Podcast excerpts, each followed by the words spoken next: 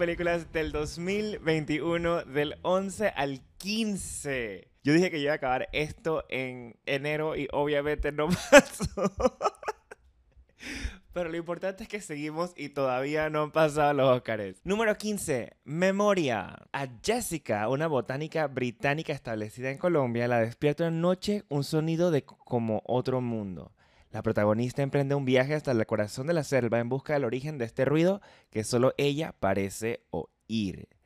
Apichatpong literalmente inventó el tiempo y el sonido con esta película.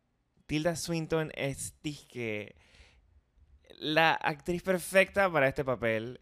Y esta película es la cosa más extraña, más rara. Es un viaje en tiempo y en espacio, pero de la forma más extraña posible. Y no sé, e-, es, es, es, es un viaje súper loco, pero que al final te quedas así como, ¿what? es bien confuso y espero que puedan ver la película pronto. Número 14. The Summit of Gods de Patrick Embert. Fukamashi, un intrépido fotógrafo, descubre en Kathmandú, Nepal, una cámara que posiblemente perteneció a George Mallory, un montañero perdido en su escalada al Everest, tras conocer a Habu Hoyi, un renombrado escalador.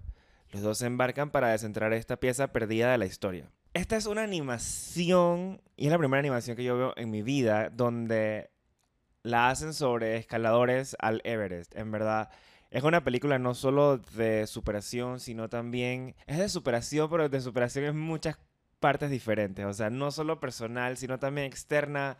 También superar pérdidas, también superar muchísimas cosas. La verdad es que a mí lo que más me gustó fue eh, la música y el diseño de sonido. La verdad, están excelentísimos para esta película. Honestamente, yo no quería que se acabara cuando la estaba viendo. Era, era de estas películas que uno puede ver como por siempre, así que en loop y en verdad nunca vas a querer terminar de ver de lo bonitas que son y de lo, de lo pacíficas y tranquilas que se sienten, aunque pueden estar pasando situaciones súper, súper complicadas. Número 13.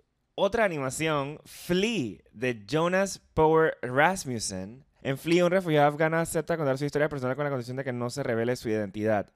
Para lograr tal propósito, el director decide emplear un estilo de animación que no solo protege al narrador, sino que potencia su historia combinando el tiempo y la memoria de forma visceral y poética. Esta película es demasiado, demasiado, demasiado perfectamente bien hecha, eh, no solo para hacer una animación, es un documental animación. Yo creo que nunca había visto eso antes y me pareció muy, muy interesante porque era una forma de no mostrar a estas personas que, que, son las principales de los protagonistas de este documental eh, y protegerlas, pero también poder contar su historia de la manera más, digamos que accurate posible. Número 12. Nine Days de Edson Ora. En una casa muy lejos de la realidad que conocemos, un hombre recluido realiza entrevistas a posibles candidatos, personificaciones de almas humanas, para recuperar los privilegios que una vez tuvieron, volver a nacer. Esta es una de esas películas que todo es perfecto para mí. O sea, todo fue perfecto. Ustedes no tienen idea. Desde la cinematografía, la edición, el diseño de sonido, eh, la música, la actuación de todos, la, misma, o sea, la misma historia está rarísima. Es, es, la película más extraña del mundo. Y como mencionaba con, con memoria y lo mismo con The Summit of the Gods, eh, son películas que transmiten muchísima, muchísima paz. Me, esta película realmente yo sentía que estaba pasando el tiempo extremadamente lento, pero a la vez que estaba pasando tantas cosas, pero que a la vez no quería que todo este momento acabara y todas estas historias súper extrañas y todo lo que estaba pasando. Yo en verdad todavía, yo no he visto, yo no he podido ver esta película de nuevo y la vi en el, ¿cuándo fue? El 7 de noviembre del 2021 la vi por primera vez. Wow, se siente tanto tiempo. Bueno, sí, ya son como tres meses, pero igual, wow, estoy impresionadísimo. O sea, de verdad que si una película que se quieren ver, que sea esa, Nine Days, dije, de todas. Es una ficción y wow, wow, wow. Bueno, yo creo que viene la sorpresa del video. Número 11. West Side Story. Los adolescentes Tony y María, a pesar de tener afiliaciones con pandillas callejeras rivales, los Jets y los Sharks se enamoran en la ciudad de Nueva York en la década de los 50. Es la nueva versión del legendario musical West Side Story, a su vez adaptación de una famosa obra de teatro de Broadway que modernizaba la historia de Romeo y Julieta de Shakespeare.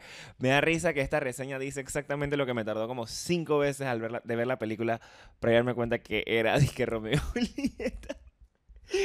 Wow, este musical está increíble. Steven Spielberg literalmente vuelve a decir yo soy el dios del cine contemporáneo con West Side Story. Esos planos que ese señor se aventó para esta película, wow. La forma en cómo agarró la historia y usando las mismas canciones la cambió para que fuera similar al original, pero a la vez fuera una historia completamente moderna súper, súper excelente. El hecho de cómo pintó Nueva York destruido literalmente, excepto los lugares donde estaban dije, estos, estos, estos personajes a través de toda la película.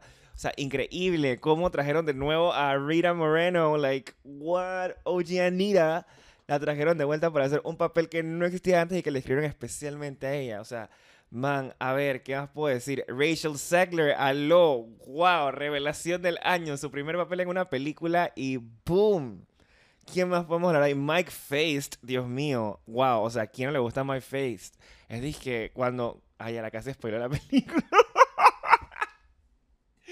Vayan a ver West Side Story. Literalmente es muy, muy divertida. Si no les gustan los musicales, no les va a gustar porque es un musical clásico. Pero vayan a verlo, es bien cool. Y se relaciona con algo que con otras películas que haremos más adelante. Bueno, y hasta aquí llegamos en el top 25 del 2021 en Instagram si es que nos estás viendo en Instagram. El resto de los episodios, bueno, el siguiente episodio va a ser el estreno de TDQ en YouTube. Así que el próximo episodio va a ser top 10 completito, completito, completito y va a estar directamente en YouTube. Así que está pendiente, suscríbete, eh, búscanos como TDQ, Cine y TV y el link también está en la bio de Martínez Coronó y de tdq.cine y TV en Instagram. Nos vemos prontito, chao.